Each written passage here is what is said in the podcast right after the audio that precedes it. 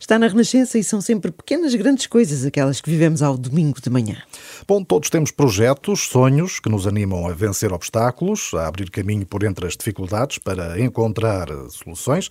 É assim quando somos novos, mas também quando somos mais velhos. E, no entanto, lembramos-nos poucas vezes disto. Deus também tem os seus sonhos e os seus projetos, tem sonhos e projetos para nós para cada um de nós. Ora, quem descobriu isto quando era ainda nova foi a irmã Maria Luísa Costa Maciel. Hoje, neste terceiro domingo de Advento, aceitou conversar connosco aqui na Renascença, de porta aberta para a sua vida, uma vida construída ao jeito dos sonhos e do projeto de Deus para ela. Irmã Maria Luísa, olá, viva, bom dia. Bom dia. Bom dia. A irmã é a mais velha de sete irmãos e agora que estamos aí quase no Natal, não sei se lhe acontece recordar-se desses tempos que viveu em casa. O que é que nos pode dizer dos seus pais, dos seus irmãos, enfim, dessa vida que tinham em família nesta quadra? Como é que eu poderia esquecer isso? Uhum.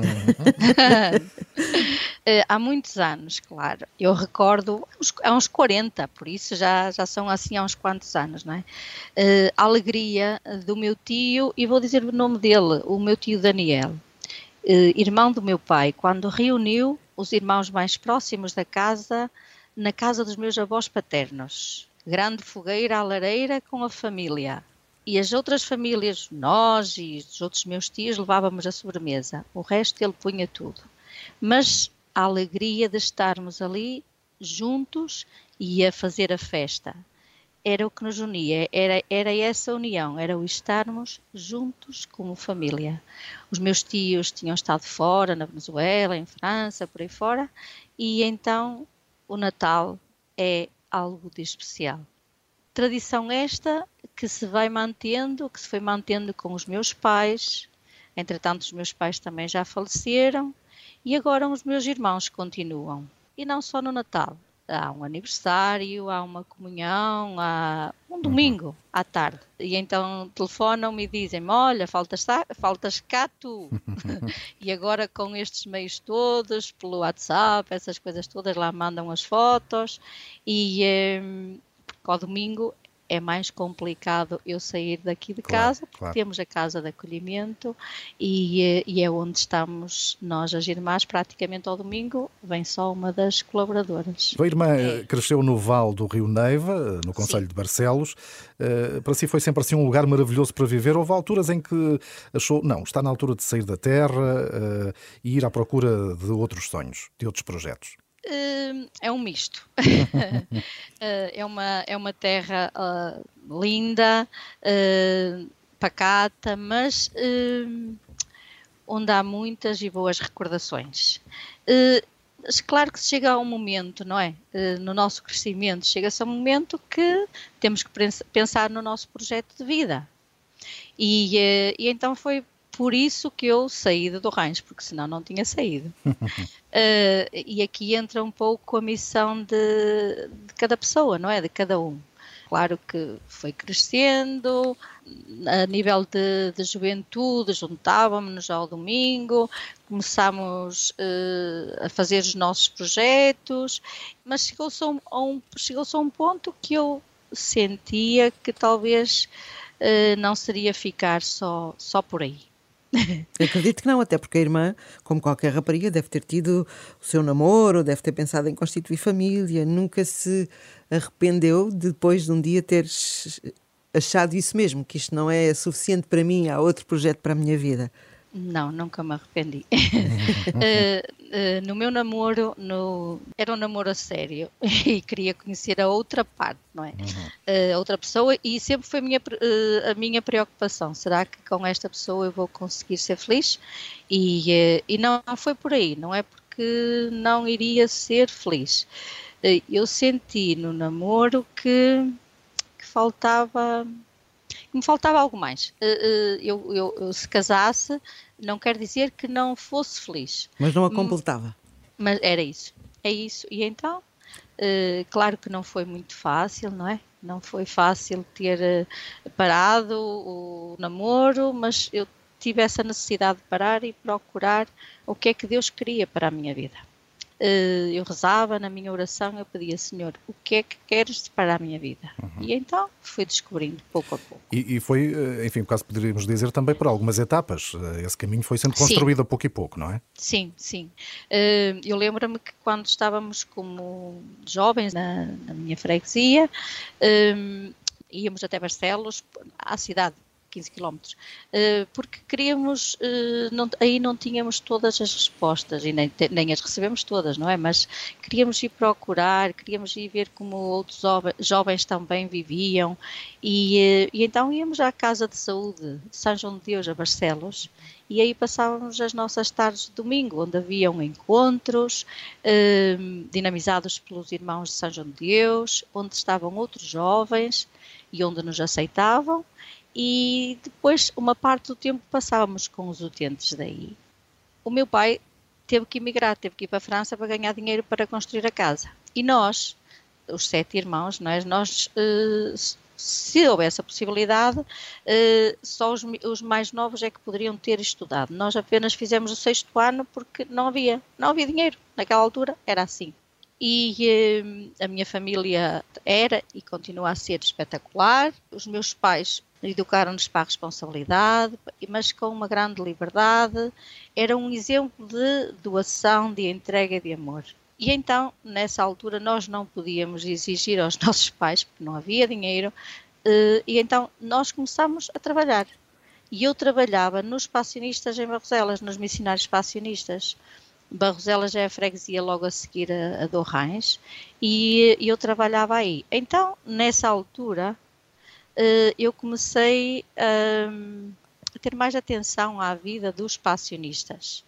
E apercebi-me numa daquelas reuniões que fazem, que se chamam os capítulos, que ficou decidido que as irmãs passionistas viriam para Portugal.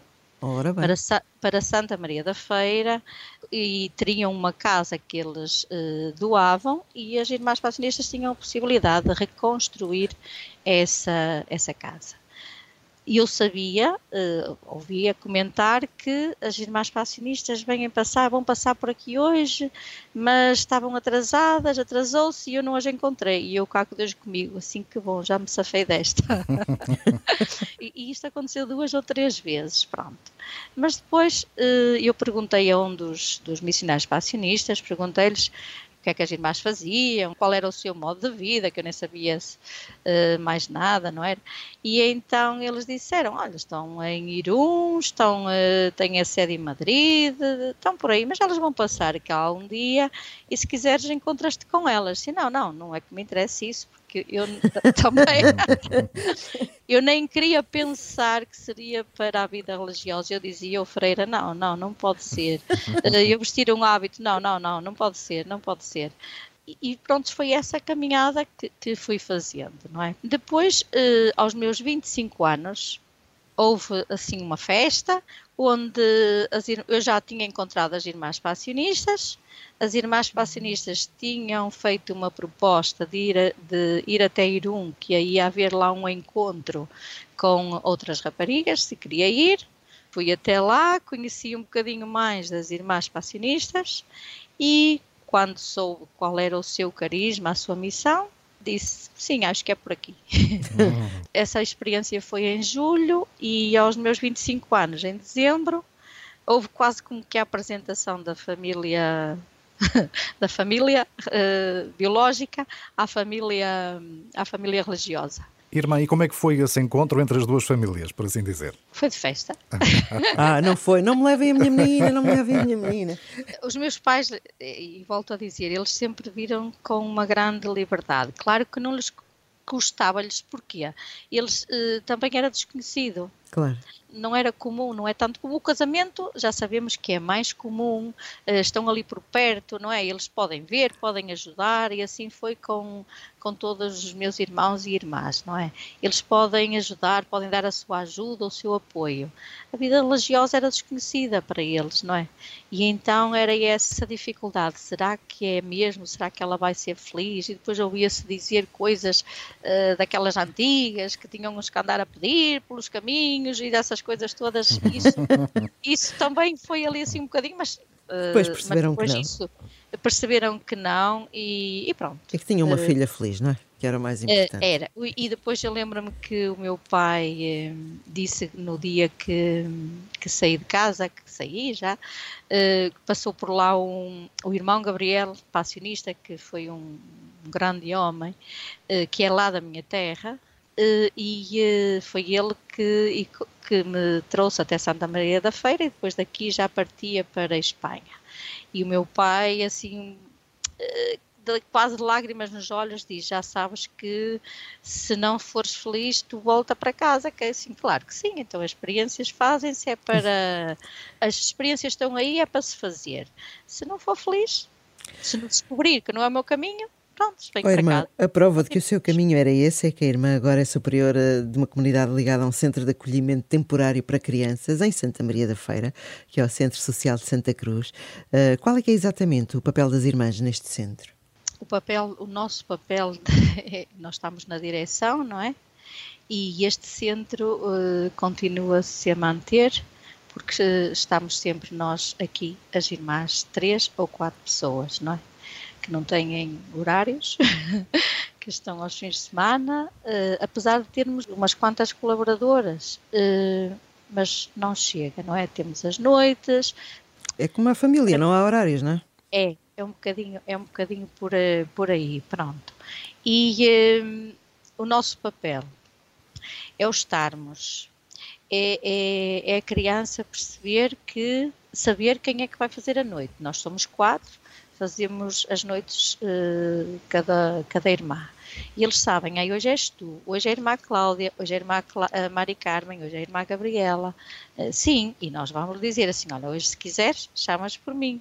Qual é a irmã ali... que eles esfregam as mãos a dizer assim: ah, hoje vai ser mais fácil, que ela é um bocadinho mais, é mais boazinha?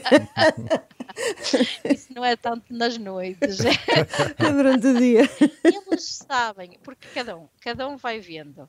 É, uh, esta irmã nisto cede uh, uh, a irmã naquilo cede ela. Então eles vão pedindo a qualquer uma de é nós. função de cada uma. Mas vão ver. Ah, pois, eles são, são inteligentes e ainda bem. Quantas crianças estão no centro hoje em dia, irmã?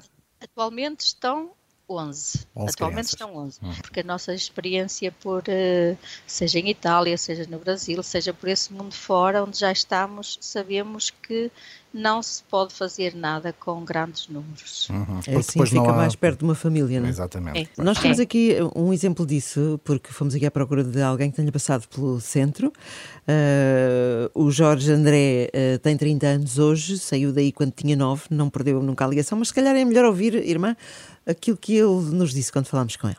Eu estive na instituição desde, desde meses de idade até aos 9 anos Ehm, portanto, o facto de as irmãs passionistas também terem esta característica de serem uma comunidade religiosa e, portanto, passarem este conjunto de valores cristãos, de amor ao próximo, eh, empatia, etc., é muito importante porque, eh, de facto, a, a resposta ideal para uma criança, o ideal é a criança estar numa família e ter a, a atenção dos progenitores ou quem, ou quem nos possa substituir, digamos assim, e portanto numa instituição a, a atenção é dividida por 15 crianças e portanto obviamente não, nunca será a mesma coisa, mas ainda assim acho que a experiência foi muito positiva porque eh, há sempre esta preocupação do nosso bem-estar, tanto físico como psicológico, eh, o podermos desabafar, o podermos também sermos ouvidos e compreendidos, temos, tínhamos uma equipa eh,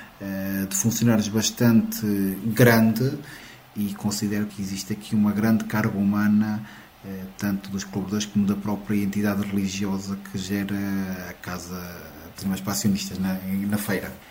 Entretanto, depois, curiosamente, também fui em busca das minhas origens há uns anos e procurar a minha família biológica também para também perceber o outro lado da história. Certo. Foi uma experiência que também acho que me enriqueceu muito.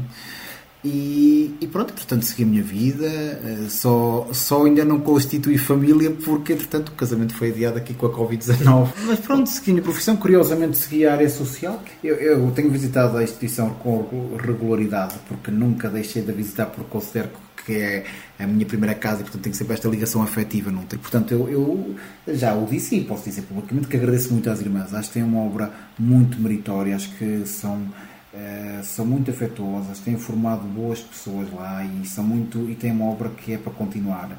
Portanto, um beijinho para as irmãs, para, para todo, todas as crianças. E pronto, e, e quem puder que visite a Casa das Irmãs Pastoritas na feira, porque acho que é um, é um bom exemplo de instituição. Fica aqui então o testemunho do Jorge André, uh, irmã, é um testemunho uh, para si uh, também. Enfim, de dever cumprido. Dever cumprido, não é? Porque ele, e ele mantém a ligação ainda com o centro. Mantém. E, e aqui o Jorge André tem que dizer que a irmã do coração não sou eu, é a irmã Gabriela. Ok, lá está. Há sempre é, alguém. É, e o Jorge André chegou à nossa casa num dia 20 de dezembro. Pois ele era pequenino. Tinha 20 meses, tinha. Muito pequenino. Oi, irmã, estamos quase no Natal. Ficamos muito felizes, de facto, por saber que alguns dos rapazes eh, passam por aí, alguns, espero que a esmagadora maioria, uh, sigam as vidas deles como adultos, uh, intervenientes na sociedade, como é o caso de Jorge, que ele depois ele é assistente social. Uh, Sim. Estamos aqui perto do Natal e eu tenho aqui uma curiosidade que é, na sua comunidade existem irmãs de outras nacionalidades, não é? Sim. Uma italiana, uma colombiana, uma espanhola. Como é que vai ser este Natal? Quem é que escolhe a emenda? O que é que vai ser? Temos que ficar todas contentes. é festa, é Natal. e depois temos as crianças, não, não os podemos esquecer, não claro. é? Claro. Tem que ser uma emenda muito variada. Não pode faltar o torrão de Espanha, não pode faltar o panetone de Itália, que depois também para as crianças vem o pão, o pão de ouro, que, porque tem as passas do panetone e eles não gostam. Isso. Uh, uh, os aperitivos, o chouriço de, também de Itália e que os miúdos também gostam. E depois também não pode faltar as batatas e o bacalhau, não é? A caldeirada tem que estar presente. Toda feita. E então, com os miúdos, uh, é dia de festa, não é? E, e, e uh, tem que haver a carne para eles. Eles não são dados ao, ao bacalhau. Só o mais crescidinho Exato. atualmente é que gosta do, do bacalhau. Uhum. Por isso tem que ser variado. Oi, irmã, muito obrigada por esta conversa. Espero de facto que seja, apesar deste Natal uh, para todas as famílias ser um Natal um bocadinho diferente, para que o próximo já possa ser igual outra vez. Que todos tenham uma noite, uma santa noite de Natal e muito obrigada também por aquilo que aqui e ali vão fazendo por, por, aquelas crianças que não têm perto deles a família que mereciam ou que deveriam ter. Foi bom, foi bom ouvir aqui o seu testemunho, uh, Irmã Maria Luísa. Muito obrigado. Muito obrigada.